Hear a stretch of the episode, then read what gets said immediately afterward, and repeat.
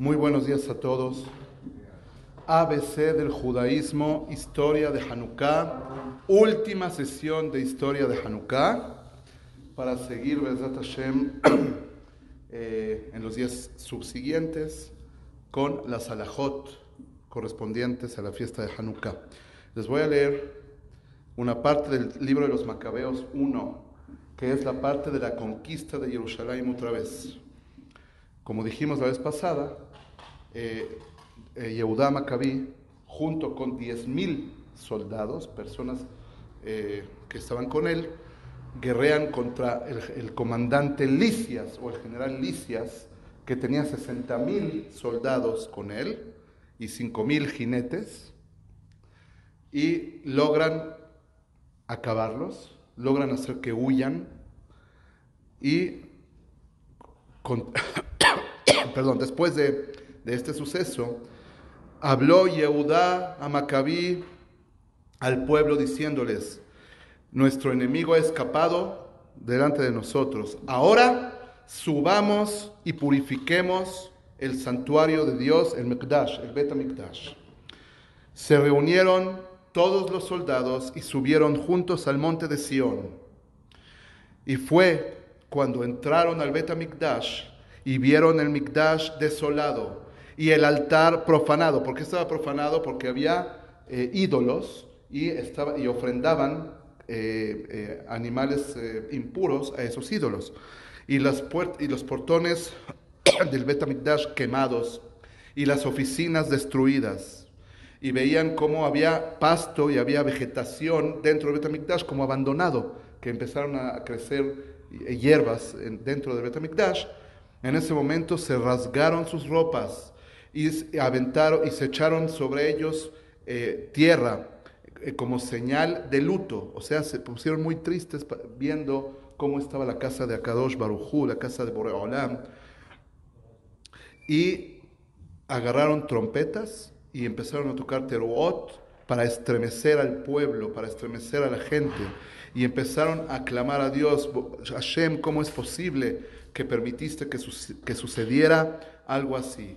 Y en ese momento ordenó Yehudá a un grupo de personas que estaban con él a rodear la fortaleza que estaba fuera de Jerusalén. Los Yevanim habían construido una fortaleza frente a Jerusalén, frente al al monte de Sion, para matar, para asesinar, para eh, perseguir a toda persona que quisiera entrar al Betamikdash hacer un servicio a Kadosh Baruj o cualquier persona que fuera enemigo. Entonces, como ya conquistaron toda esa parte, Yehuda Maccabí dijo, a ver, párense en la fortaleza que está aquí y cuiden todo el lugar. Eh, escogió a, los Kohanim que no se habían impurificado. ¿Cómo se impurifica un Kohen? Si mata a alguien o toca a un muerto, está impuro. Entonces juntó a Kohanim que no se habían impurificado, que no habían estado en la guerra y que no abandonaron el pacto de Dios porque hubo Kohanim, como ya dijimos en toda la historia, hubo Kohanim que que abandonaron el pacto de Dios, que se fueron al, gimnasio que construyó Yeshua, el hermano de Jonio, eh, el Cohen Gadol, afuera de Jerusalén. Había construido un gimnasio, invitaba a los Kohanim a que vinieran desnudos a hacer su eh, fisioculturismo y, este, que, no se hagan Berit Milá. Entonces tuvo que escoger Kohanim que no estuvieran impuros y que siguieran siendo religiosos. ¿Ok? Y les ordenó que tienen que purificar el Betamikdash. ¿Qué era purificar el Betamikdash? Tenían que destruir todas las piedras que estaban impuras y tenían que sacarlas del Betamikdash a la Genizá. Hay Genizá para las piedras. O sea, no eh, tenían que duchar, como fueron profanadas y fueron impurificadas, tenían que sacarlas. Rompieron el altar, rompieron todas las partes de piedra que estaban impuras y se fueron que estaban profanadas y las sacaron a la Genizá, ¿ok? O sea, lo sacaron del Betamikdash y, y vieron el, altar que estaba profanado y tuvieron que preguntarle a los hajamim qué tienen que hacer y la, conclusión de los rabinos fue que tienen que romper el Mizbeach, o sea, hasta el final, tienen que destruir el altar y volver a construir uno nuevo. Pusieron piedras en el Harabait, eh, Eh, eh, y como la alhaja dice, agarraron piedras completas que no habían sido tocadas por el hierro, como está escrito en la Torah, Mizbah Hadash, hicieron un altar nuevo, como el altar antiguo que estaba ahí. Y reconstruyeron todas las partes que estaban eh, destruidas, el, patio del Betamikdash, lo purificaron, como la halajá dice que hay que purificarlo, construyeron las, las, las puertas otra vez y volvieron a hacer todos los utensilios que se utilizaban en el Betamikdash, pusieron una menorá nueva en ese momento eh, y eh, pusieron un altar del Ketoret, acuérdense que había dos altares, había el altar que estaba en el patio y el altar que estaba dentro del Betamikdash, el Mizbah Zahab, y pusieron otro altar del Ketoret, pusieron otro Shulhan Apanim, otro, otra mesa donde se ponía el pan eh, adentro del Ejal en el Betamikdash y quitaron el pasto correctamente y pusieron el pan otra vez en donde estaba, pusieron el parójet otra vez en el arón y batejal con la y se renovó el Betamikdash como estaba anteriormente y quedó todo como nuevecito y fue el día 25 del noveno mes, el mes de Kislev. Se levantaron tempranito y hicieron eh, ofrendas a Dios en el nuevo altar para inaugurar de nuevo el Bet Amikdash. Inauguraron el Mizbeach el mismo día, el mismo día que los enemigos habían entrado años antes. El 25 de Kislev habían entrado y profanado el Bet Amikdash y habían puesto el ídolo, los ídolos griegos. Ese mismo día se purificó el Bet Amikdash y se inauguró de nuevo el Bet Amikdash. Alabaron a Dios cantaron a Dios con, eh, eh, con flautas, con quinorot, con, con violines, con todo tipo de instrumentos musicales y le, agradecieron a Kadosh Baruchú por la salvación que nos dio.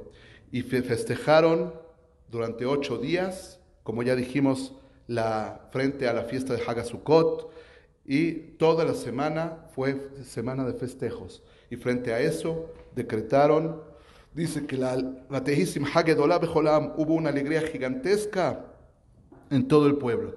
Y ordenó Yehudá Maccabí a todo el pueblo de Israel que festejen cada año la inauguración del Bet HaMikdash el día 25 de Kislev durante ocho días, Shana be año con año, con Halel, recitando el Halel y diciéndole gracias a Kadosh Baruj el, el, la, la primer tacaná, el, primer decreto de, de, los hajamim en ese año fue festejar cada año Hanukkah, no por el milagro de, la, de las velas que, que, quedaron prendidas durante ocho días, no para recordar el milagro de las velas, sino para recordar el Hanukkah Tamizbeach, la reinauguración del Bet Amikdash. Las, el milagro de las velas es solamente para recordar el gran milagro que Dios nos dio de ganarle muchos, pocos a muchos, débiles a fuertes, puros a impuros, etcétera, etcétera. Y la manera de recordar cada año es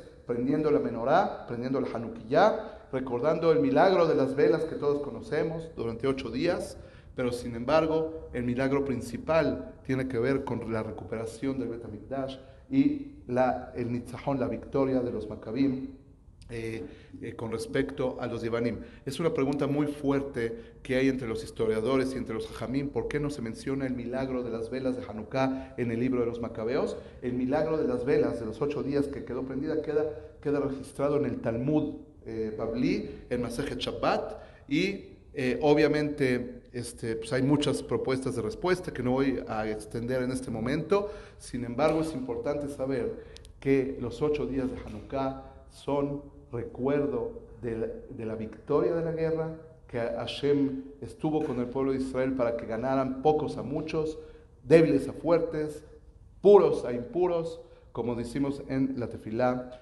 de, eh, de Alan que también es la tacaná de esa época, es el decreto de esa época para agradecerle a Kadosh Baruch Hu Hashem, que tengamos el zehut este año de poder alabar, agradecer a Kadosh Baruj no solamente por los milagros de hace dos mil años, sino también por los milagros que nos hará en estos años para que ganemos ahora eh, contra nos, nuestros enemigos actuales, muy, que hay mucha similitud entre nos, nuestros enemigos actuales y los Evanim de aquella época. Baruch Adonai Leolam, amén, amén. Tana de Eliau